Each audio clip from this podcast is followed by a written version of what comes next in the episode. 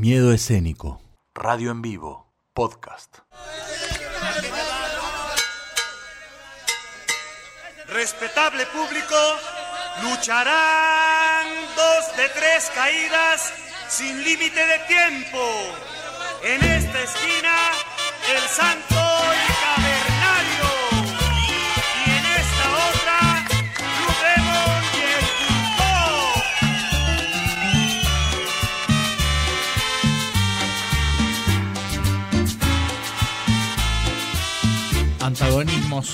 opuestos que se tocan en algún punto, en alguna ciudad, en alguna calle, en alguna camiseta, en algún barrio, eh, en algún país también, en alguna ocasión, en algún estadio. Es la sección llamada Versus y es la sección del compañero Martín Nicolás. En este caso, todo lo que dijiste y más. Todo. Hablamos del derbi eterno de Belgrado. Derby eterno de Belgrado. Bien, El- ya hablamos de una ciudad, entonces, de un clásico, un partido. Hablamos Un de derby, fútbol. fútbol. De- en realidad se lleva a todos los deportes. Es muy parecido al que hicimos hace un poquito tiempo, el de Grecia, Olympiacos Sí. contra Panathinaikos. Mm. Obviamente, cuando hay una rivalidad, en estos países que están más locos que de costumbre, inclusive que nosotros, eh, se generan hechos violentos en todos los cruces. No es distinto el debe eterno de Belgrado, que a lo largo de la historia esta rivalidad ha estado marcada por las profundas diferencias políticas, sociales y culturales existentes en la región. Bueno, Claro. no vamos a dar clase Es de muy historia acá, curioso, pero- porque no. Esto pasa en muchos lugares, pero cómo se engloba en torno a un club creer que todos eh, los de ese club son de izquierdas, todos son de derechas o lo que sea. Y, y muchas veces no es así, pero, pero como que parece que el colectivo va por ahí. Vamos a hacer una presentación de los clubes primero. Por favor. El a, ver primero, si, a ver si es así lo que yo Es que es así, no. es así. El Partizan de Belgrado tiene como sede la ciudad de Belgrado. Fue fundada el 4 de octubre de 1945 como una sección de fútbol de la Casa Central del Ejército Yugoslavio, ¿Yugoslavio? denominada Partizan. Ah, ok. Así se llamaba el ejército. Claro. Y recibió su nombre por los partisanos yugoslavos. Perfecto. La formación comunista militar durante la Segunda Guerra Mundial, el club fue formado y, administrado inicialmente por un grupo de jóvenes oficiales de alto rango del Ejército Popular Yugoslavo. yugoslavo. Partizan fue fundado, como bien dijimos, o sea que ahí ya está marcado y eran gente que el apoyo, cuyo apoyo absoluto era para la nueva república que incluía serbios, croatas, eslovenos, bosnios, montenegrinos y macedonios. Bien. Esto es el Wow. Partizan. Sí. Yo, yo les recomiendo, Estudiar. eh, no, estudiar no. Antes que Política mundial. Yo no sería quien para recomendar estudiar casualmente, pero armen su cuadrito como diciendo, ¿viste Homero cuando en la mano pone Lenny es tal, el otro es tal? Bueno, así. Sí. Pasamos al otro equipo, la Estrella Sí. Roja de Belgrado. Tiene su origen también en 1945 durante la Segunda Guerra Mundial. Los miembros de la comunidad Liga Juvenil Antifascista de Serbia Unida decidieron formar una sociedad de jóvenes de la cultura física del deporte que se convertiría en el Estrella Roja de Belgrado, fundado el 4 de marzo. Al finalizar la Segunda Guerra Mundial, varios clubes anteriormente, anteriores a la guerra fueron disueltos debido a que habían jugado partidos durante el conflicto por, eh, por las autoridades comunistas del mariscal Tito. Ah, total. Sí, sí, lo tengo. Eh, dos de esos clubes de Belgrado fueron el, el SK y el BSK de Belgrado. El Estrella Roja se formó a partir del resto de la Yugoslavia y tomó el estadio, el estado, perdón, las oficinas, el estadio, las oficinas, los jugadores e incluso los colores rojos. Y le agregó la estrella, La estrella. roja, un símbolo socialista que representa los cinco dedos de la mano del trabajador. En este caso, está identificado con los sectores más nacionalistas de Serbia, aquellos que estaban en contra de la inclusión en la Yugoslavia. Claro. ¿Quedó claro? Sí, difícil. Bueno, ¿se acuerdan que era lo que hablábamos la otra vez cuando contábamos la historia de Djokovic Claro, también? Claro. Que él estaba indignado por la separación del país y que, bueno, contábamos todo eso. Es un es muy conflictivo toda esa zona, esa región. tiene Aún es. muchos. Y me parece que este clásico también, ¿no? Sí, sí. Desde la fundación de cada uno de esos equipos hubo diferencias sumados al protagonismo que provocaba enfrentamiento tanto en liga como en copa. Todos los años se jugaban. Todos los años. Hmm. Imagínate que ya era un partido picante y se juega mínimo dos veces por año por liga y algún que otro por copa, y son los dos equipos de la misma ciudad, De Belgrado. de Qué Belgrado, con todo lo que eso implica.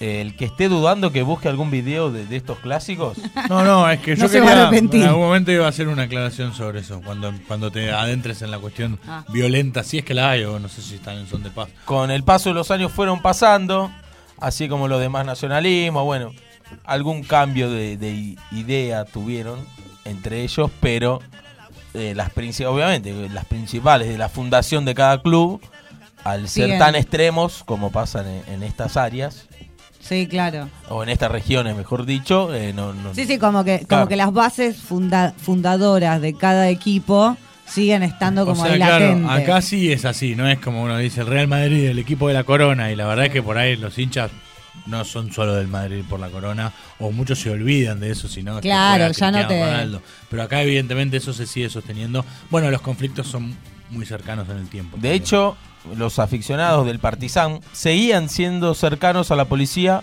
y al régimen de Tito.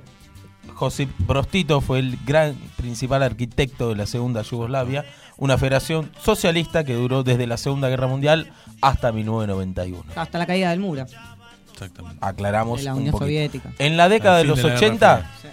ambas aficiones mostraban sus símbolos nacionalistas de Serbia sin ningún tapujo. De hecho, en las guerras de independencia, 1991 y 1995, muchos de los miembros de los grupos se alistaron en los servicios paramilitares serbios. Ah, servicios paramilitares, Hay la pelota. ahí, ¿eh? Sí, qué complicado. Volvemos a lo que más nos gusta, Por favor. el fútbol. Por favor. El primer enfrentamiento entre los dos se, se dio en 1947 con la victoria de Estrella Roja eh, por 2 a 1, si no, si no me equivoco. Tras la desaparición de la antigua Yugoslavia, el derby comenzó a adquirir gran tensión, ya que desde que ambos clu- clu- clubes perdón, adquirieron total protagonismo, claro, porque se fueron, no sé, dos que competían con ellos eran el Dinamo Zagreb, Zagreb de Croacia y el Hajduk Split Ah, claro. también. Entonces se quedaron con todo el terreno. Claro, claro. Entonces era como más pica todavía, y como que en el fútbol argentino pasar a ser solo Boca y Y River, River, claro, claro.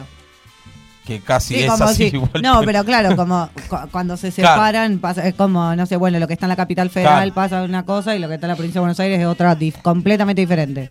No juegan ni la misma liga, ponele. No, olvídate. Sí, es sí, una por locura eso es una todo lo que pasó. Pero vamos a, a los años felices de ambos. Ah, tuvieron años felices. Bueno, A uno- pesar de que uno- socialmente sabemos. uno mucho más que otro. El Partizan alcanzó la final de la Copa de Europa en 1966. Ah, muchísimo. Fue el primer equipo de Europa del Este en conseguir un- ese logro de jugar una final, pero perdió contra el Real Madrid. También fue el primer equipo en disputar un partido de la Copa de Europa en 1955 contra el Sporting Lisboa. Mucho, claro, hace mucho en el tiempo. ¿Hay algo, Mucho. ¿hay algo más cercano en el tiempo? de Mucho de más cercano. así de, de gran logro? En 1991 la Estrella Roja ganó la Champions. El 29 de mayo le ganó por penales en el estadio San Nicola de Bari, en Italia, obviamente, por penales al Olympique de Marsella. Ganó su primera Champions y para colmo Mirá qué final de Champions. le ganó ¿eh? al Colo Colo la Intercontinental. El Estrella Joda. Roja de Belgrado es campeón del mundo, señores. Me vuelvo loca. Así que ya...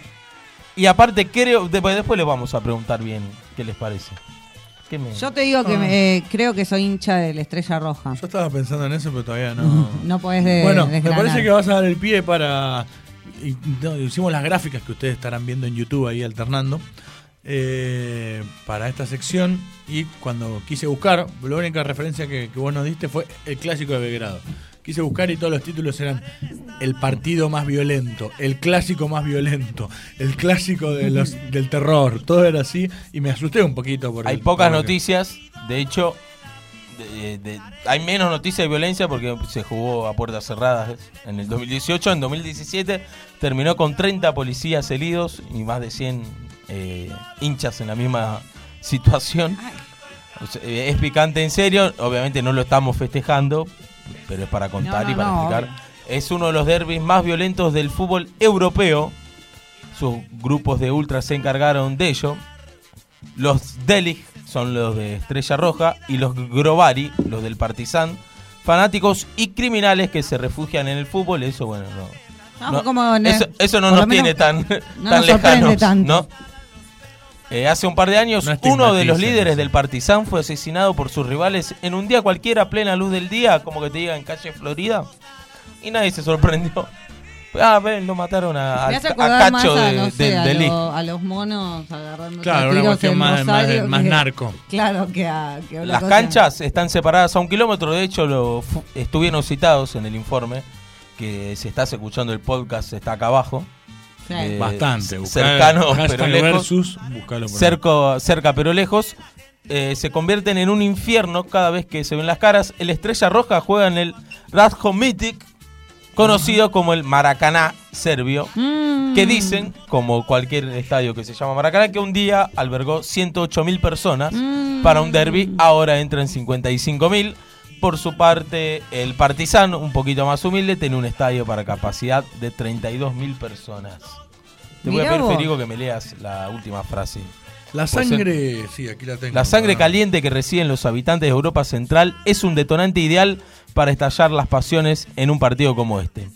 Desafortunadamente la imagen que damos al mundo no es de un buen fútbol ni goles de calidad, sino de una violencia desmedida sin precedentes. Después de la guerra, la gente desquitaba su descontento en los partidos.